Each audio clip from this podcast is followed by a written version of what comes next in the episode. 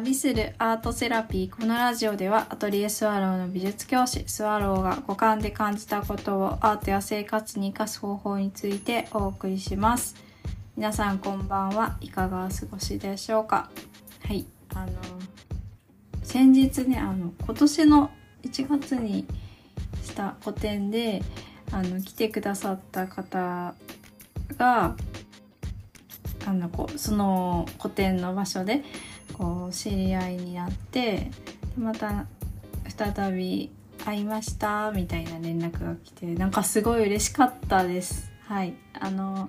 私の、えー、展示してるところに来てくださったことももちろんすごく嬉しかったですしとそこでそういう交流が生まれて、うん、なんかその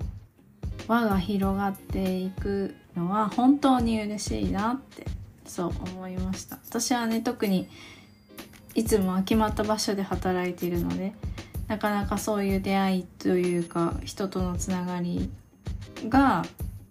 広がる瞬間って、まあ、人って決まったね場所にこう毎日行ってたら、うん、あの新しい人と出会うなんていうことはあんまりないだろう。あんまりないというか、うん、なんか意図的にしないと増えないってわかるからそうそう。なんかねだから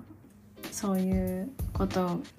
がなんかこう広がるっていうのも嬉しいし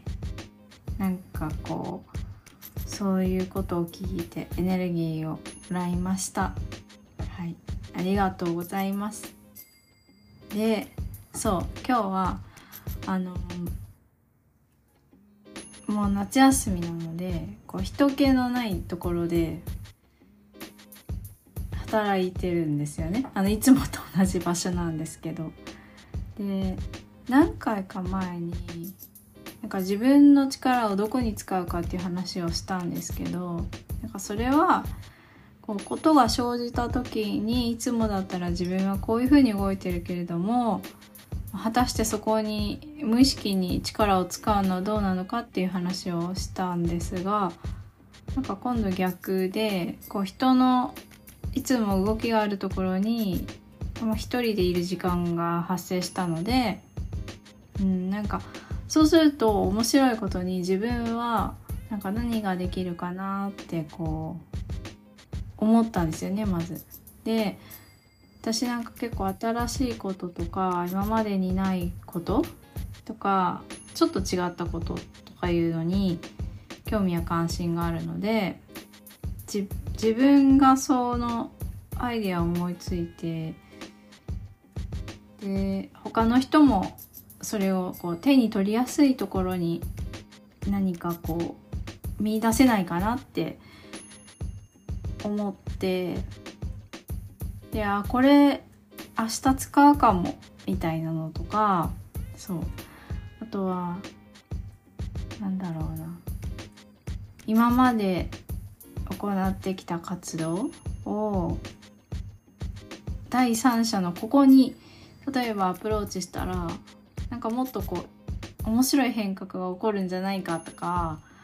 なんか思いついてあちょっと連絡してみようかなとか なんかそうそう。あのー、これまでうんと仕事してきたところで収まるのではなくてまあ新しいページを開くってどういうことなんだろうみたいなそういうところに意識を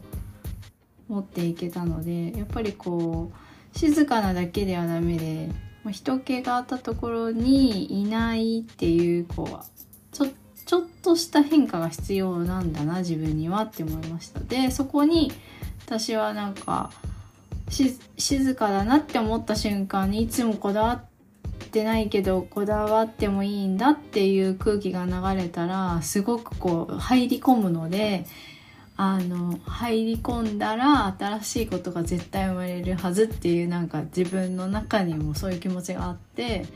あどこまで落とし込めるかなってすごくワクワクするんですよね。そうそういう時間が、うん、なんか34時間続いて多分2個ぐらいあこれとこれかもみたいなのが出てきたから今日それでもう満足です。はいあの方向性がねなんかこう先にこれしてみたいとかあとみんなでこれしたら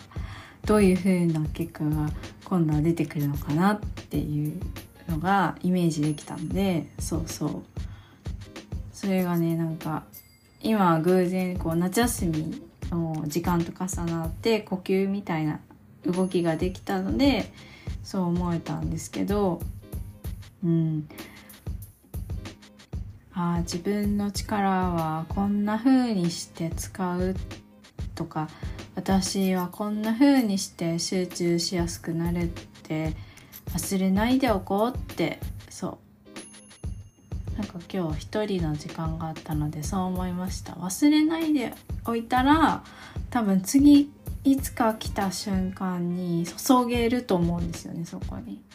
うん、でなんか瞬発的に注げるって多分思い出した時の方が注げるからそう。そう思うと絶対にこう最初から過程を踏んで